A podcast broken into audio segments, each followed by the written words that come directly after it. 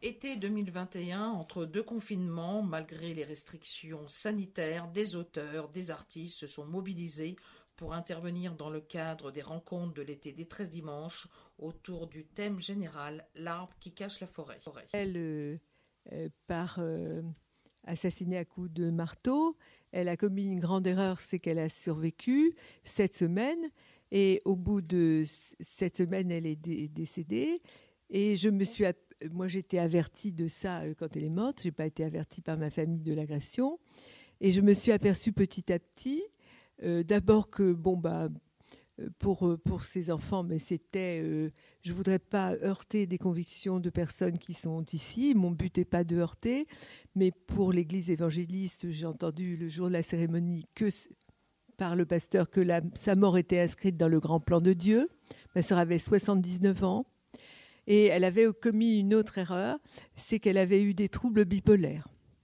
Donc, euh, au bénéfice de ça, donc euh, les, les enfants n'ont pas, euh, n'ont pas demandé à ce qui était naturel la nomination d'un juge d'instruction, que par ailleurs le médecin légiste a fait un rapport qui indiquait qu'elle était finalement morte de mort naturelle moi, je veux bien. Euh, sans doute, ses coups de marteau, c'était une bipolaire. Alors, elle a pris le marteau, puis elle les a, les a assénés sur sa tête. Que les services, de, quand je me suis émue, quand j'ai découvert avec mon premier avocat qu'il n'y avait pas de juge d'instruction nommé au bout de deux mois, euh, au bout de quatre mois, je m'en suis émue par une petite lettre de sept lignes auprès du procureur d'Evry. Il m'a été répondu par un texte de trois lignes qui indiquait décès et euh, décès. Voilà, décès de Madame Lebon en l'occurrence. Et euh, il était inscrit qu'on bah, euh, m'écrirait. on m'écrirait. Voilà. Et puis, donc, j'ai fait, n'ayant pas de réponse, j'ai réitéré ma demande. Cette fois-ci, j'ai fait beaucoup moins que 5, 7 lignes. J'ai fait 5 lignes, je crois, 4 lignes et demie. Et euh, on m'a répondu que j'étais enregistrée en tant que victime. Mais moi, je ne suis pas victime. C'est pas moi la victime. Ça a été... Et puis, je n'ai rien su. Ensuite, euh, j'ai quand même assisté. Euh, le premier avocat m'a dit que ce serait très difficile. On m'a dit que j'allais gêner l'enquête si j'insistais. Et euh, ensuite, j'ai découvert qu'il y avait eu plusieurs autres personnes âgées qui avaient été agressées de la même façon, dans un périmètre de très très étroit de 600 mètres, que des femmes. Euh, quelquefois, il y avait le, conjoint. Mais euh, ce que j'avais lu, moi, je ne connaissais pas tout le dossier, c'était que des femmes âgées alors, c'était toujours le même profil et euh, ça recoupe un peu ce que dit euh, euh, Laetitia, c'est-à-dire que à travers les aides à domicile qui s'occupent de personnes âgées vulnérables la plupart du temps ou des personnes qui travaillent en, en EHPAD, c'était cette frange de la population qui n'est pas assez handicapée encore pour avoir une aide à domicile, qui commence à avoir des commence à être flanchi flancha si vous voulez, mais qui veut pas quitter sa maison ou son appartement, mais en l'occurrence des maisons, des pavillons, et on les comprend, puisque on sait très bien que quand on va en EHPAD, après, il y a quand même des... Le taux de survie en EHPAD, il est trois ans, hein, je crois. L'espérance de vie. Hein. Trois ans, quatre ans, à peine. Et euh, d'autre part, euh, mais qui sont plus les seniors actifs qui sont plus les seniors qu'on voit dans les associations, qui voyagent, qui, euh, euh, qui euh, vont garder leurs petits-enfants, vous voyez, qui sont quand même... voilà. Et donc, ce sont souvent des femmes seules, donc qui, qui vivent chez elles, qui ont des vies très régulières, très très régulières, parce que la régularité permet, si vous voulez, une forme de sécurité, des habitudes, donc peuvent être repérées. Elles sont souvent, le plus souvent repérées en allant au marché. Elles sont très souvent euh, elles vont dans les marchés parce que c'est moins cher. Elles n'ont pas beaucoup de moyens. Elles sont dignes. elles sont bien pomponnées. ma sœur, ben, quand j'ai vu les vêtements et même les sous-vêtements qu'elle portait dans le rapport rapports de police, c'était mais d'une dignité admirable. Ma soeur les fabriquait ces vêtements. Vous voyez, elle était encore bon. Et donc, bah, les enfants bon, bah, vont faire les grosses courses, ou, mais ils travaillent, etc. Donc ils n'ont pas le temps. Euh, et puis aussi l'isolement par rapport aux voisins. Parce que la société où on est, elle n'aime pas les vieux. Je dis, moi, je dis les vieux. Hein. Elle les aime pas. Euh, ils le savent très bien. Alors, ils sont honteux des vieux. Euh, ils sont victimes de l'idéologie de bah, je suis jeune, je suis jeune, je suis invulnérable, et euh, je vis ma vie et je profite et j'ai pas le temps. Ils le savent très bien. Donc ils ont honte d'être vieux. Ils se sentent sur la marge. Quels que soient leurs intérêts, ils ont encore toutes leurs capacités cognitives. Euh, donc euh, ils regardent, bah, je dis n'importe quoi, mais ils regardent Arte, voilà par exemple, ils lisent des bouquins, mais ils sont comme on dit en anglais, on the verge, c'est-à-dire que bah, les, problèmes, euh, les, problèmes se profilent, mais on n'y est pas encore. Donc, euh, moi, je vois que les enfants ne portent pas plainte, etc. Donc, ça bouge toujours pas. Euh, elle avait deux enfants. Et aussi bien dans le groupe évangélique auquel elle appartenait, finalement, bah, on passe tout ça à l'as, si vous voulez. Hein. ça n'existe pas. À la limite, si vous voulez, quand il y a une personne de, je ne sais pas, 95 ans qui meurt, on, est tous à, dire, euh, elle a fait sa vie, hein, la personne. Euh, mais euh, là, c'est quand même une personne assassinée à coup de marteau, dont la mort a été classée par la justice comme mort naturelle. Donc, si de façon extraordinaire, on retrouvait le coupable, ça veut dire que le coupable, il aurait, passerait en correctionnel, il pourrait toujours dire qu'elle s'est battue, euh, et donc, euh, bah, il était en légitime défense et il peut très bien être acquitté ou juste avoir du sursis, etc. Tandis que si euh, c'est, comment vous dire, si c'est comme reconnu comme un crime, c'est les, bah, c'est les assises, tout simplement. Alors, bon, ça ne veut pas dire qu'il soit condamné, parce qu'il il faut apporter des preuves, hein, vous savez ce que c'est tous, etc. Et moi, ça me paraît sidérant. Et ce que j'ai voulu comprendre au-delà de, cette indifférence générale, de ce mépris, euh, ce mépris, moi je m'en foutais qu'on me méprise, moi. Mais j'ai de quoi me défendre, bah, semble-t-il. Euh, mais euh, qu'on méprise, méprise cette femme. Alors je, me suis dit, comment Denise, tel est le nom de ma sœur, née en 1939 à Lorient sous les premières bombes, euh, fille de, deux sorties de rien, qui devient euh, institutrice euh, hussard de la République, est tellement brillante qu'elle est, elle est placée à l'école normale à 14 ans. elle en sort très rapidement avec ses comme on disait à l'époque, les deux bachots. Enfin, je vous parle d'un temps que les moins de 70 ans ne peuvent pas connaître, excusez-moi, euh, et qui, euh, l'administration de l'éducation nationale dit, mais mademoiselle, il faut absolument que vous continuiez vos études. On l'envoie à Rennes. Elle devient, euh, elle remporte brillamment son CAPES, elle devient professeur, très brillant de, de lettres.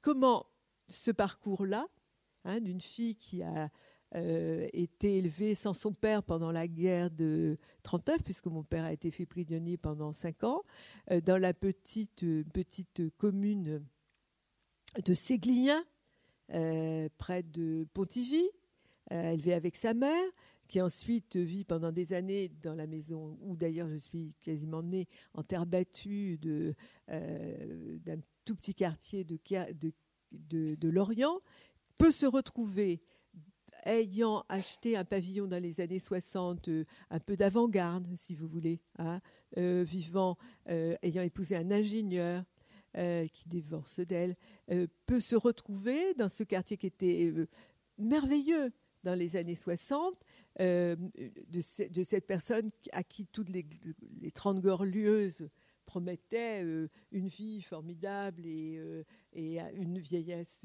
tranquille, comme des millions de Français en connaissent, hein, une retraite heureuse, dirons-nous, peut se retrouver assassiné à Côte-Marteau.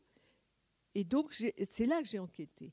Et je me suis aperçue du phénomène que des invisibles. Alors, la société française, euh, telle qu'on la regarde euh, actuellement, ce qui est important et euh, les personnes importantes sont celles qui passent à la télé. Mais pas seulement les hommes politiques, pas seulement éventuellement quelques écrivains, pas seulement les chanteurs, mais aussi les gens qui vont dans la télé-réalité, qui vont dans les émissions de cuisine, les Top Chefs, euh, les, les Colanta, et évidemment, généralement, une espèce de population, euh, les, les Hanouna, euh, que personnellement je, je, considère comme l'une des personnalités les plus toxiques de notre société. ah bah parce que c'est c'est c'est l'appel à la à, à, la à la fracture et à la haine sous des dehors quelquefois emballé de, de, de, sucre de synthèse, avec des E, voyez, des conservateurs. Mais moi, voilà. Il peut y avoir aussi des émissions de télé qui sont un peu bio, je trouve, c'est-à-dire qui sont un peu éthiques. Mais celle-là, bon. Et cette société-là, et, cette société des instruments de l'instantanéité, c'est-à-dire euh, mon Facebook, mon Twitter, mon Instagram, mon, euh, influenceuse, mon rêve d'être influenceur, euh, exister dans le poste, quel qu'il soit, etc., isole les gens au lieu de les relier et fait qu'il y a toutes des franges entières de population qui sont des gens. ma sœur était une femme debout. Ma sœur, elle a lu Simone de Beauvoir à 17 ans. Dans toute sa vie personnelle, elle s'est montrée la Bretagne des années 50 et 60, côté moralisation, euh, c'était moral, c'était vissé. Hein. Elle s'en est affranchie, par exemple. Elle a, euh, pratiqué très tôt la contraception. Bah, dans les années 60, en, Bretagne, c'est pas évident. Vous voyez elle, elle, était très, très ouverte à tout, même pas très ouverte, elle était, elle était convaincue, il n'y a pas à être ouvert là-dessus. Elle était convaincue, elle était militante. Euh, moi, la femme que j'ai, qui était, c'était ma marraine que j'ai vue, euh, je la voyais euh, avec des journaux, avec, elle, dans notre petit deux pièces, elle apportait les journaux, l'Express, le Canard enchaîné, les disques de jazz, les, les, poèmes de, de Aragon chantés par Ferrat. Vous imaginez ce que c'était? Mais bien sûr, c'était le modèle. C'était le modèle, et d'autant plus important que mon père lui avait confié le soin de me protéger parce que ma mère n'arrivait pas à m'aimer. Mon père était un homme très fin et il avait parfaitement. Ça avait été pathologique. Ma mère avait fait un déni de grossesse. Donc sans doute, moi j'ai cru comprendre que c'était euh, à l'instigation d'un médecin qui était à Lorient, qui s'appelait le docteur Bretagne, qui était pédiatre. Euh, ça s'invente pas, mais ceux qui, certains qui l'ont connu à Lorient savent que c'était un, médecin pédiatre formidable, qui était déjà formé à la pédopsychiatrie dans les années 50, c'était rarissime. Si vous voulez, il avait, lu, il, avait dû avoir connaissance des travaux de Dolto, des choses comme ça. Il avait conseillé mon père. Et donc, euh, la mère de substitution, c'était Denise. Et elle prenait son rôle très au sérieux, comme tout. Très au sérieux.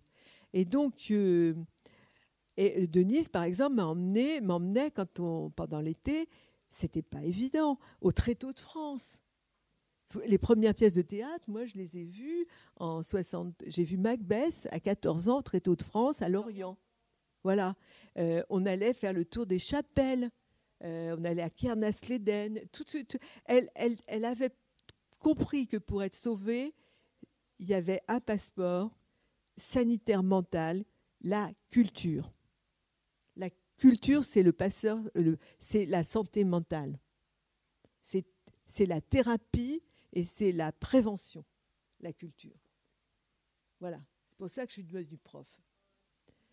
Euh, et c'était vraiment mon modèle. Alors elle était très élégante, toujours euh, très digne. J'ai rencontré il y a un mois à Lorient à l'Armor Plage, dans une signature, un homme qui est venu me dire, il avait certainement été amoureux d'elle, il vivait dans notre rue, je connaissais votre sœur, bah, je peux vous dire que quand on la voyait passer dans la rue, qu'est-ce qu'elle était élégante. Puis, euh, moi, j'étais très impressionnée, je n'osais pas m'approcher. Vous voyez, elle avait, et elle avait, elle, incarnait, euh, vous voyez, euh, c'était presque, elle avait quelque chose de missionnaire, mais elle, elle exudait par tous les ports. Alors moi, pour tout ce qu'elle m'a donné, et parce que ma mère ne m'éduquait pas, j'étais exclue de des conversations de ma mère et de ma deuxième sœur, étant donné que ma marraine, Denise, était déjà partie, comme on disait. Hein. Elle avait fait ses études, elle était prof, etc. Donc, quand elle était là, quand elle arrivait pour les vacances, mon accès, mon, mon passe, ben, c'était elle.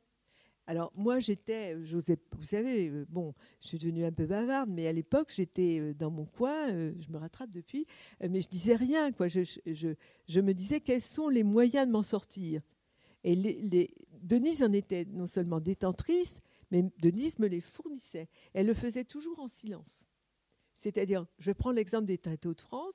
Elle arrivait, elle a dit, elle disait à ma mère, j'ai deux billets pour les tréteaux de France, j'emmène euh, Irène.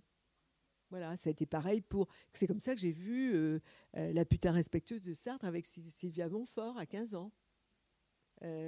comme ça que j'ai vu une pièce de Brecht. C'était pas évident.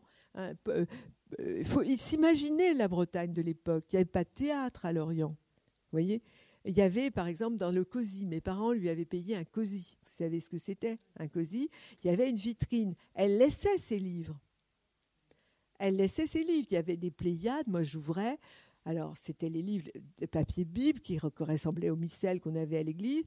J'ouvre euh, du côté de chez Swann, à l'ombre des jeunes filles en fleurs comment on peut être à l'ombre de jeunes filles et qu'est-ce que c'est une jeune fille en fleurs? Bon, j'ai 8-9 ans, j'ouvre, puis je vois que c'est écrit super petit, encore plus petit que dans le missel, que les pages sont, il y en a un paquet. Je commence parce que moi j'étais curieuse, longtemps je me suis couchée de bonne heure, ta ta ta. Attendez, moi euh, tout de suite, je, je me dis, je serai jamais Denise, quoi je serai jamais Denise. Et là, ma chance, moi, ça a été euh, euh, finalement euh, la poursuite par De Gaulle de la, réformes de Langevin-Vallon, qui a été le lycée pour toutes les classes sociales. Et donc, moi, je rentre à 10 ans au lycée du Puy-de-Dôme. Et j'ai une chance, c'est que on, on veut m'inscrire en latin, puis en grec qui étaient à l'époque les, sections d'excellence. Je ne sais pas si vous avez vu l'excellent article dans Ouest France sur le grec et le latin, euh, sur le livre qu'a écrit une Italienne là-dessus, que c'était dans beaucoup de pays du monde, on donnait un socle mental avec le, grec euh, et le latin, notamment le grec. Ma mère s'était opposée à faire que je fasse du grec, elle voulait que je fasse espagnol. Mon père est intervenu, les profs sont intervenus. Donc finalement, euh, j'ai eu une série de. C'était mon modèle. C'était donc mon modèle était mort. Et mon modèle aussi, euh, à un moment, quand je suis devenue écrivain, eh bien, il y a eu toute une espèce de salade familiale à laquelle n'a pas participé mon père d'ailleurs, euh, pour me désigner comme coupable quand Denise a présenté ses premiers troubles bipolaires, dont je sais maintenant par qui ils ont été déclenchés le livre a au moins permis que la justice se bouge et que le coupable se démasque lui-même. Bon, qui était d'ailleurs euh, plutôt le mari, hein, le mari. Bon, je le sais, ça, c'est au moins euh, j'ai vu. Voilà. Là, Donc, si vous voulez, je, là, tu vas trop vite, Irène. Non, ben non, tu vas trop vite parce que ce qui est intéressant, c'est de voir, parce qu'on part de la femme couchée à la femme debout. Euh, Denise, euh, ta sœur, qu'est-ce qu'elle t'a permis à toi comme modèle d'émancipation? Bah, Et quelle est la différence entre son cursus scolaire et universitaire et le tien? Qu'est-ce qu'elle t'a permis de faire en plus? Bah, parce moi, que, moi j'ai une chance. Moi, j'ai une chance de plus qu'elle c'est que ma mère ne m'aimait pas et que ma, mère a, tout fait pour que je parte très vite de la maison. Donc je suis partie à 17 ans. On va jamais s'y retrouver. Il y en a une, sa mère l'aimait, l'autre sa mère l'aimait pas, euh, et deux émancipés. oui, je euh, regrette. Il faut que la mère aime, il faut pas que la mère aime. Eh bien, c'est moi je pense que j'ai eu plus de chance avec une mère qui m'aimait pas parce que euh, j'étais finalement obligée de m'inventer mes modèles toute seule, sans référent. Je pense que ça m'a. Mais c'est toujours pareil. je ne suis. J'aurais pu en, en trépasser, comme on disait autrefois. J'ai eu la chance de survivre à ce premier malheur. C'est-à-dire que j'avais une force vitale. Donc une mère qui vous aime pas, ça peut être absolument mortifère. Mais ce que j'ai eu de plus, si c'est pas se perdre, François. Je suis désolée, c'est que j'ai développé l'imaginaire et que j'ai développé l'écriture. Ce que Denise n'a pas développé. Denise, elle est restée euh, le hussard de la République et c'est formidable. Mais moi, j'ai développé l'imaginaire. Je me suis alors je suis rentrée dans le champ artistique, de la création, et cela est devenu insupportable. C'est devenu insupportable pour une très grande partie de ma famille. C'est ça le truc. Et à ce moment, c'est ça que j'ai eu de plus. universitaire, parce que tu fais des études aussi. Oui. Euh, bah oui, j'ai, hein. bah oui, j'ai juste un, diplôme de plus, un concours de plus qu'elle, qui est l'agrégation. On va pas, on va on peut dire que c'est à peu près équivalent quand même qu'APES et agrégation comme difficulté. Bon, on va pas pinailler là-dessus. On va pas. Je trouve ça ridicule de dire ah oui j'étais agrégée, elle avait que le CAPES. Non, euh, j'étais prof comme elle, mais simplement. Euh, simplement, ce merveilleux malheur qui a été de ne pas. Et, j'ai fait du malheur de n'être pas aimé de ma mère, euh, ce que Boris Cyrulnik appelle un merveilleux malheur, et j'ai métabolisé ce malheur en création. Donc, je suis devenu le vilain petit canard à la puissance vilain petit canard. Voilà, mais c'est quand même important. Et précisément, j'en arrive jusque-là, c'est que au moment de cet assassinat, après cet assassinat, tout se réveille. Et je me dis, je m'aperçois qu'elle a été une femme rompue par, euh, ses, euh, par, par son environnement euh, familial. C'est quand même ses enfants. Pourquoi est-ce qu'ils ne cherchent pas quel est le meurtrier? Le mari, l'ex-mari, ne se manifeste pas. Il a quand même vécu une quinzaine ou vingtaine d'années avec, avec elle. Qu'est-ce qu'est-ce que c'est que cet homme?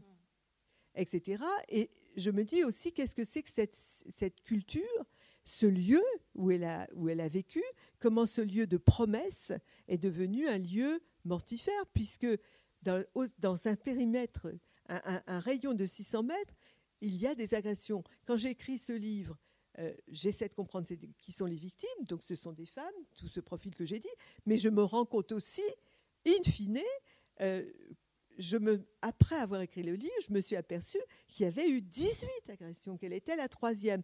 Qu'est-ce que fabrique notre société sur ces femmes Qui fait J'ai lu très attentivement les dossiers de toutes les victimes. Des 18 Oui. Eh bien, c'était des... il y a combien de femmes sur les 18 il y a, y a, quand il y a un homme, c'est le couple.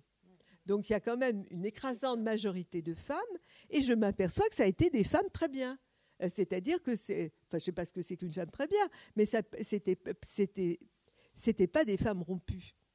C'était des femmes euh, qui, en leur temps, avaient été les indispensables. Exactement, exactement, exactement.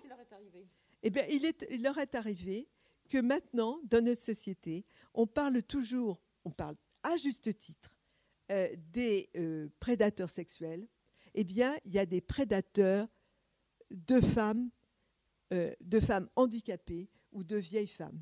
Je, vais dire que ce n'est pas d'ailleurs simplement les vieilles femmes, puisque la dernière agression, celle qui, parce que j'avais parlé au maire deux jours après, a déclenché enfin la nomination d'un juge d'instruction après 18 agressions, en, un an et demi, dans un petit périmètre. Je répète, 600 mètres. 600 mètres. Vous imaginez ce que c'est 600 mètres, c'est pas beaucoup. Hein. Je ne sais pas. Euh, non, on est à la place. C'est d'ici à la place. Les 600 mètres, au bout de la place. Pour vous rendre compte, c'est ridicule. Qu'est-ce qui fait euh, ça? Et je, la dernière agression, je reviens là-dessus, ça a été la plus terrible parce que c'est une femme de 79 ans, avec sa fille handicapée mentale euh, de 53 ans, euh, âge mental 8 euh, ans, elle vit avec des poupées. Les deux sont massacrés, en plein jour, etc.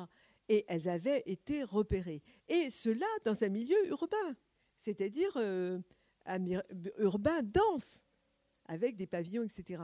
Et comment se fait-il que cela passe en dessous des radars?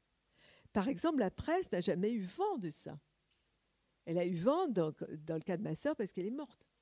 Euh, comment Donc, ce qui m'a intéressé, c'est comment le, ce qu'il y a dans un crime sans importance, au-delà de ce malheur particulier, c'est comment se déclenche dans notre société le principe de l'invisibilité des femmes fragilisées. C'est là que je voulais venir.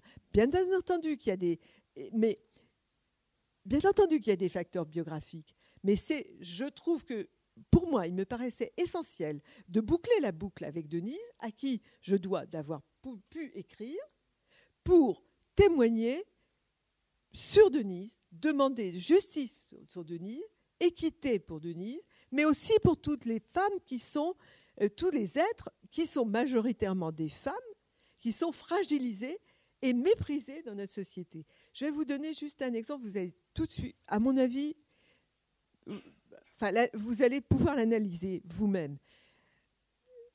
Euh, un enfant euh, assassiné, une jeune joggeuse, parce que c'est généralement dans les joggings, tout de suite, vous avez marche blanche. Ce qui est profondément légitime, parce que là, on dit, euh, il y a un soupçon que la justice ne va pas faire son boulot, donc c'est une sorte de cérémonie laïque de et publique, une manifestation d'indignation et d'appel à la réparation, parce que la justice, c'est l'appel à la réparation. Formidable. Une vieille dame est assassinée à coups de marteau. Vous entendez ça? Vous entendez parler de ça? Jamais. Même pour une agression. Jamais.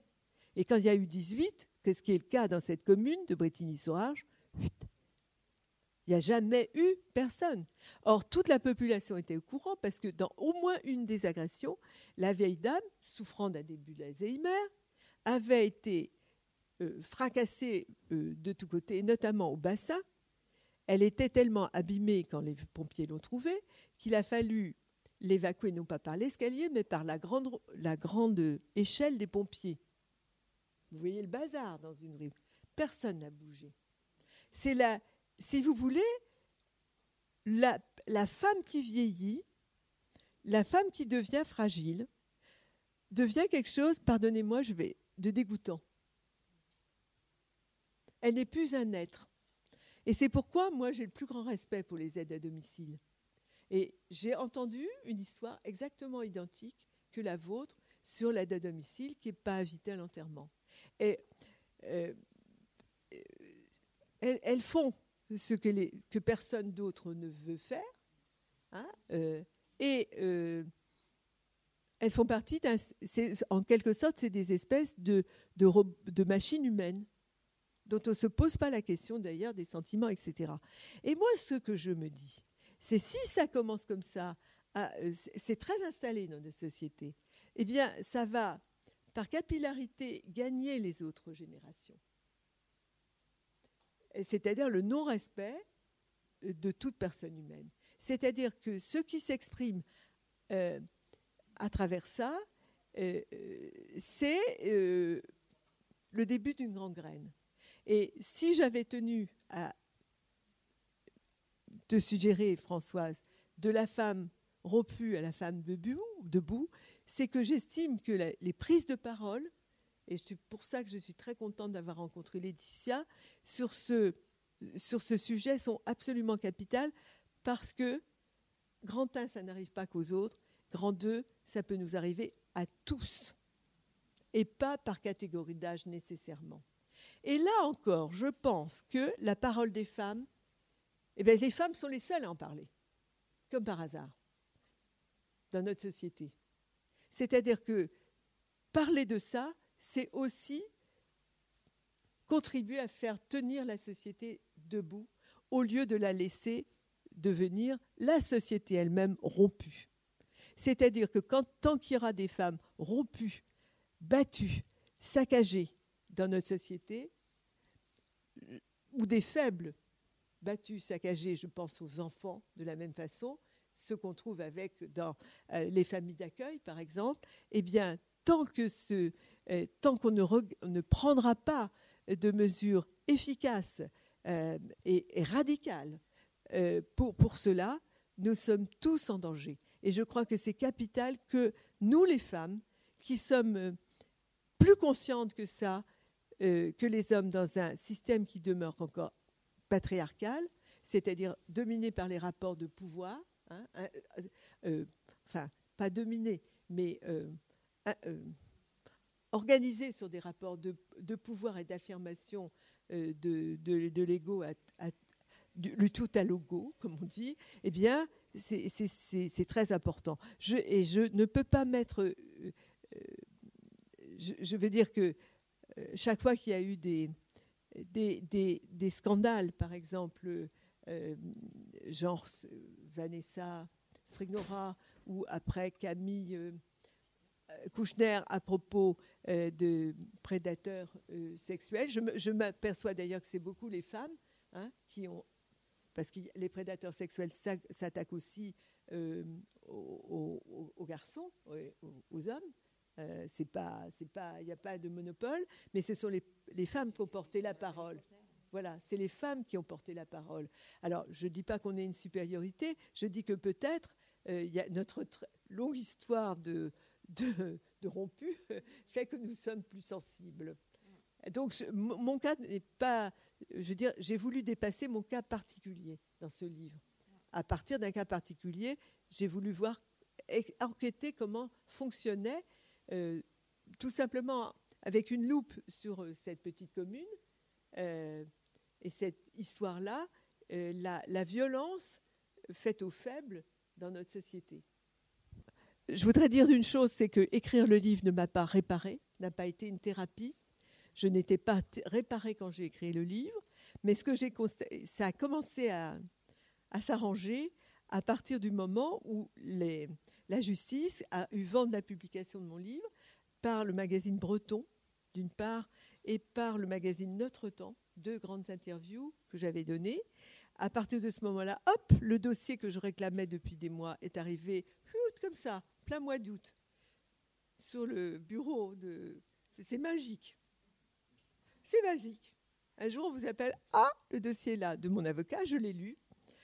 On me l'a expurgé des choses les plus atroces, mais euh, le plus dur pour moi a été de lire les horreurs, que j'ai 1500 pages d'horreur, bon, peu importe, ça, ça a été très dur quand même.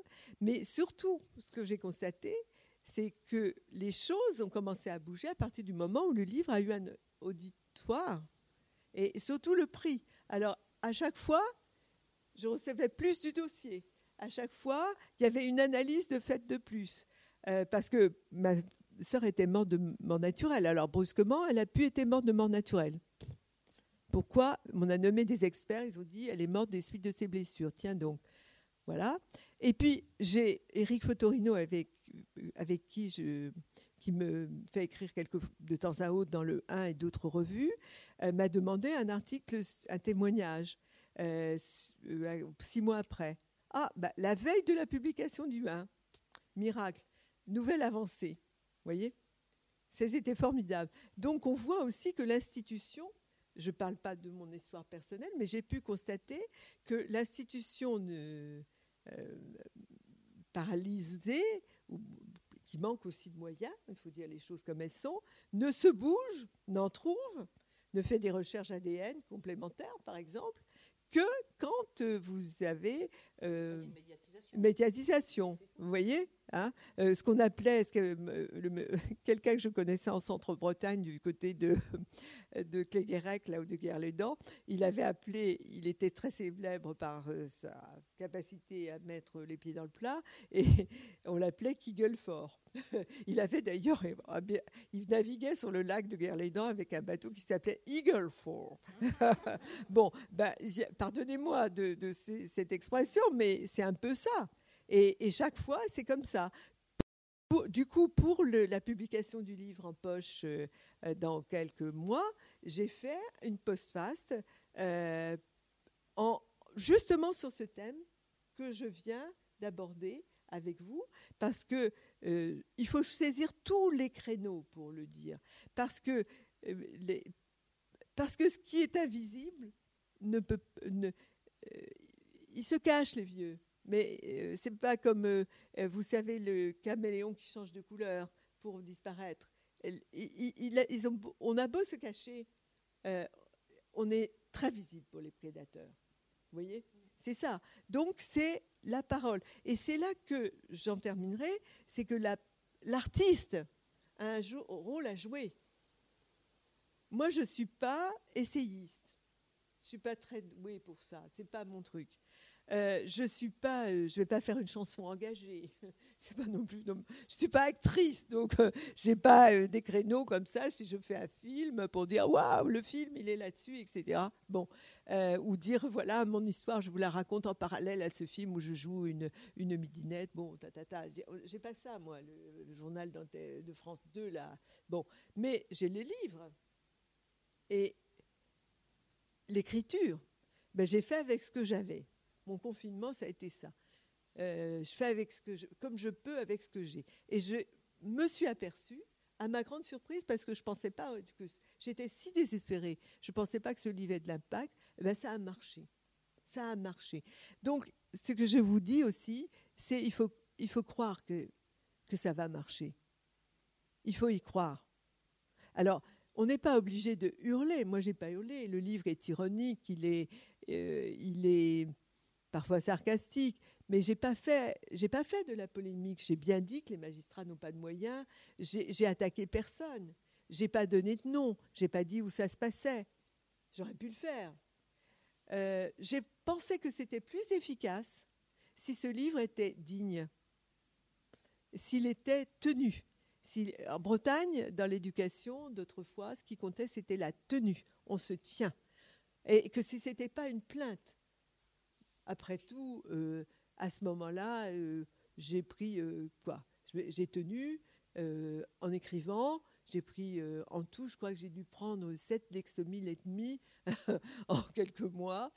Bon, après, les rapports de police, c'était plus compliqué. Mais j'ai toujours pas, j'ai pas pris de tranquillisant encore, hein, ni de cachet comme ça. Mais parce que, bon, mais la tenue, vous voyez, la dignité, ça c'est capital. Enfin, pour moi, ça l'était. Donc, c'était pas tout à fait Eagle fort. mais voilà. Et ça, c'était choix esthétique, Françoise. La langue, j'ai voulu qu'elle soit épurée. Ce livre, je l'ai corrigé, mais 25 fois. J'ai été jusqu'à corriger la moindre virgule, le moindre et qu'il y avait en trop. Je cherchais sur mon ordinateur. Je voulais qu'il soit ciselé parce que je me disais, s'il est propre, s'il est digne, s'il se tient, si, si je ne suis pas dans la plainte, ils en prendront encore plus, ils en prendront encore plus dans la gueule. Et ça peut marcher euh, pour, sauver ce dossier et les autres. Parce que je précise qu'il y en a 18, il n'y en a pas qu'un. Alors, ce qui m'a frappé aussi, c'est qu'il y a eu très peu de plaintes. Avant la parution de mon livre, eh ben, j'étais la seule à avoir euh, m'être portée partie civile. Et à l'heure actuelle, euh, il y a très peu encore de partie civile. Et c'est-à-dire qu'il y a la peur.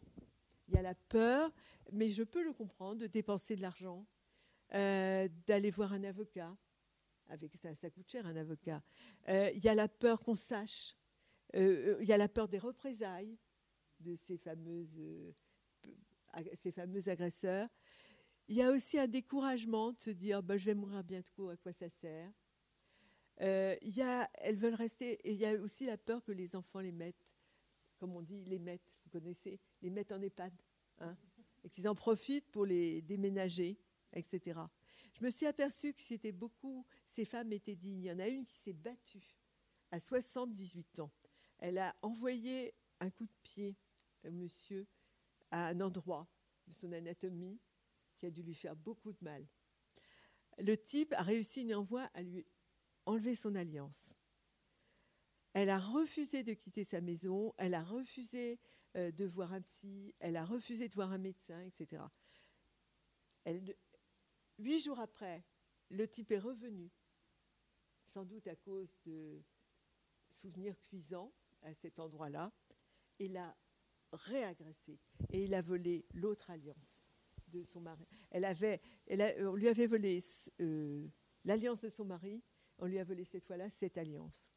Et ce qui, ce qui m'a beaucoup ému dans ces dossiers, et donc là, elle s'est effondrée. Mais elle était restée quand même, après la première agression, une femme debout. Elle voulait pas être une femme rompue.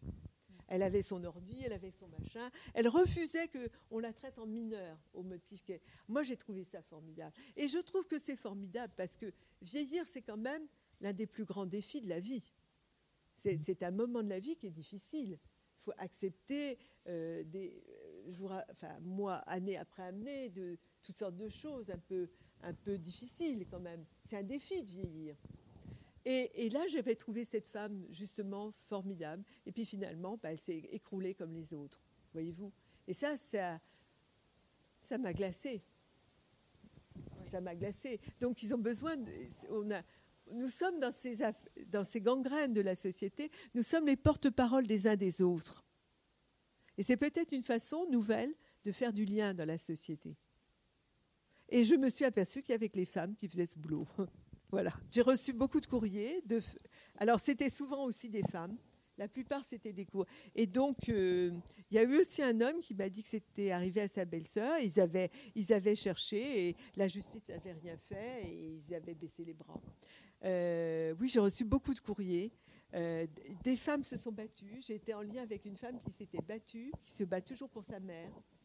Et et alors, on a essayé de mobiliser des journalistes. Je, dois dire que les journalistes m'ont bien soutenu. Euh, il y a eu une enquête du Nouvel Observateur. J'ai su, à part cette enquête du Nouvel Observateur, que le type attaquait avec une cagoule de tête de mort d'Halloween, par exemple. Sympa, hein vous êtes là à faire vos trucs de la vente comme ma sœur à 8 h du matin dans votre cuisine, puis paf, type passe à la fenêtre, il est en Halloween. bon, voilà, je pense que la dernière vision qu'elle a eue de l'humanité, c'était ça, une tête de mort. Bon. Euh, il y a eu euh, aussi, enfin, il y a des gens qui. Mais les problèmes qu'avaient les journalistes avec leur rédaction, c'est qu'il n'y avait pas. Il n'y avait pas d'histoire d'argent, il n'y avait pas de fortune et il n'y avait pas d'histoire de sexe. Alors, on m'a gentiment dit deux fois, mais Irène, on ne peut pas faire grand-chose parce que. Euh, mais je l'avais déjà écrit dans le livre. Comme tu l'as écrit dans le livre, tu sais toi-même, tu as été journaliste, ça ne fait pas monter la mayonnaise. Donc, si ma sœur avait été Madame Bettencourt et que, par ailleurs, elle avait eu un amant euh, plus jeune, par exemple, 40 ans de différence aurait fait très bien. Alors là, elle avait la une de Paris Match, l'horrible crime de Bretigny Sourange, vous voyez. Et c'est ça aussi, c'est les médias. L'enquête euh, se poursuit. On a, il y a eu peut-être un suspect, mais j'en sais rien parce qu'évidemment, on ne m'a pas donné le dossier. Euh, peut-être que c'est normal de ne pas me le donner. Ça a rouvert. Il y a une enquête ADN qui a été euh, faite. Et ils poursuivent les investigations. Il y a manifestement quelqu'un qui avait un ADN euh, un peu, un peu proche, quoi, mais qui peut-être être en préventive, on n'en sait rien, parce que on nous, a pas, mon avocat et moi n'a pas eu la suite de la procédure, on ne sait pas. Alors je comprends très bien qu'il est le secret de l'enquête. C'est-à-dire que maintenant, on me répond. Euh, on répond euh, deux mois après à la question de mon avocat, mais on, ne lâche pas. Il faut faire, pour garder le dossier ouvert, comme vous savez, si vous avez suivi des, émissions, euh, genre Faites entrer l'accusé, ou par exemple l'affaire Kulik, etc., il faut à, chaque fois trouver un prétexte euh, pour euh, qu'on rouvre le dossier. Donc ça va maintenant, bon, comme il y a un ADN, euh, on peut trouver le dossier rouvert. C'est ça le plus important. Il y a un magistrat d'instructeur et je continue à payer un avocat pour que ce soit suivi. Mais donc, donc tant que je serai en vie, je continuerai. Maintenant, moi j'avais dit, ma fille m'avait dit, mais enfin, tu es sûr que tu veux vraiment le faire parce qu'elle avait peur pour ma santé. Euh, ça, vous ruine, hein, euh, euh, ça vous mine. Voilà, le mot c'est ça vous mine, une chose pareille. et je lui avais dit, écoute, c'est très simple. Peut-être on le trouvera jamais, mais je veux que mes tes deux enfants, mes deux petits enfants, quand je serai plus ce monde, puissent dire, il m'appelle Amé, Amé a cherché Amé a fait un livre, Amé euh, a, tout remis cellulaire. On n'a pas trouvé, mais elle a fait son possible. Et que ce soit pas resté dans ce euh, entre-deux glauque, vous voyez. Et, et j'avoue que je vais beaucoup mieux, vraiment par moment. Je sais que je garderai une fragilité à vie de ça, c'est vrai. Il m'en reste une fragilité émotionnelle. Mais d'un autre côté, j'ai gagné aussi sur certains sujets, certaines situations, beaucoup plus de, beaucoup plus de sang-froid. Donc, c'est pas grave. Euh, maintenant, je me dis aussi, les artistes, euh, qui soient des plasticiens comme ceux que Françoise expose, ou euh, des cinématographes, des ciné, cinéastes ou des écrivains ou des chanteurs ou des et peu importe des acteurs, euh, on est nourri de nos fragilités. Peut-être que cette fragilité émotionnelle qui me reste, euh, dans certaines situations bien définies, ça je les connais d'abord, euh, donc je peux me prévenir là-dessus, elle est un plus pour ce que je vais écrire. C'est possible aussi, hein, c'est même vraisemblable. Donc après tout, bon, euh, puis encore une fois, c'est pas moi, ça n'est pas moi la victime. La victime, elle s'appelle Denise, elle est sept pieds sous terre. Hein. Donc on va pas mélanger les gens, voyez. Donc moi, je veux pas me plaindre. Dans l'enfance, c'est ce que je raconte dans La fille à histoire, comment je me suis constituée comme écrivain pour gagner l'amour de cette mère qui était elle-même très imaginative. Donc elle m'a donné finalement. Euh, donc euh, finalement, ça a été effectivement, euh, ce développement de l'imaginaire a été mon merveilleux malheur. Maintenant, euh, j'ai compris que, que je pouvais me relever de l'histoire de Denise euh, pendant le deuxième confinement, puisque nous parlons maintenant non plus en année, mais en, première vague, deuxième vague, deuxième confinement, quinzième couvre-feu, etc. C'est comme ça qu'on pratique la chronologie maintenant. Lors du deuxième confinement, euh, donc euh, c'était la période, euh, c'est assez dur parce que c'était la période des prix. Moi, j'avais pas, je m'étais pas mise moi-même dans les prix et c'était l'éditeur. J'étais sur toutes les listes de prix du Goncourt, etc. C'est impossible à vivre. Et pour essayer de vivre, de supporter ça, eh bien, j'ai eu ma réaction d'enfant, c'est de trouver une autre histoire. Et je me, suis rentrée dans une autre histoire. J'ai commencé à travailler dans une autre histoire. Et quand j'ai vu que ça prenait forme, je me suis dit, t'es sorti d'affaire. T'es sorti d'affaire. Donc ma résilience, si vous voulez, euh, en fait, c'est mon... J'ai employé une métaphore aussi qui est à la mode. En fait, c'est mon... Écrire, pour moi, c'est ma réaction immunitaire, mes anticorps. Voilà. Je dis, je le disais, voilà, je le disais avant la Covid. Hein, ça, j'employais déjà cette euh, métaphore. Je trouve qu'elle est plus que jamais audible. Donc, euh, j'envoie des, anticorps et je dis euh, arrière Satan. et j'écris. Donc, je suis en train d'écrire et c'est quand même la meilleure nouvelle qui soit pour, pour, euh, pour moi-même. En tout cas, peut-être le livre sera nul. Alors, pour vous, ce sera une très mauvaise nouvelle. Vous allez dire bon, là, elle est fichue. elle ne va pas faire grand-chose de bien maintenant, Irène Fra. mais, mais bon, en tout cas, j'ai plaisir à le faire et, et, ça, et, ça, surtout, ça me fait du bien. Vous voyez? Donc je vis avec euh, ma vie parallèle en ce moment. Si tu veux, moi j'ai envie de lire le poème qui lit la fin parce que il résume, euh, il résume pourquoi j'ai écrit pour Denise et, euh, et, mon rapport à, l'écriture en fait. Ma, façon d'être, en fait, d'avoir été une petite fille debout pour essayer d'être une femme debout Bon, rassurez-vous, il y a des fois où je suis tellement accablée que je me couche et je pleure. Hein. Je ne suis pas une héroïne du tout, du tout. Je suis une femme, euh, bon, bah, par moments je pleure, par moments je suis découragée, par moments j'en ai marre de tout. Et mais bon, bah, je me suis jusqu'à maintenant, je me suis relevée. Hein. On verra bien la suite. voilà. Alors, je suis l'enfant qui recolle les histoires, qui les rafistole et les raboute, l'ouvrière cachée du grenier la petite raccommodeuse qui prend tout. Les guenilles, les chiffons, les trucs usés, mités, dépnaillés. C'est pour moi tout ça. Même les trous et les morceaux, même les riens. Parce qu'avec eux, il y a toujours du bon mine de rien. Et ensuite, j'essaie de faire du neuf. Je rapièce, rapièce. Je répare en somme. Je suis la petite ravaudeuse du passé.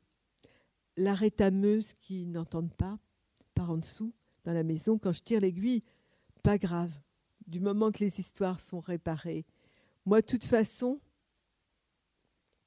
ça me prépare aussi de réparer les histoires. Et là-haut, près du ciel, je ne me sens jamais seule à piétiner l'oubli sous les ardoises du toit.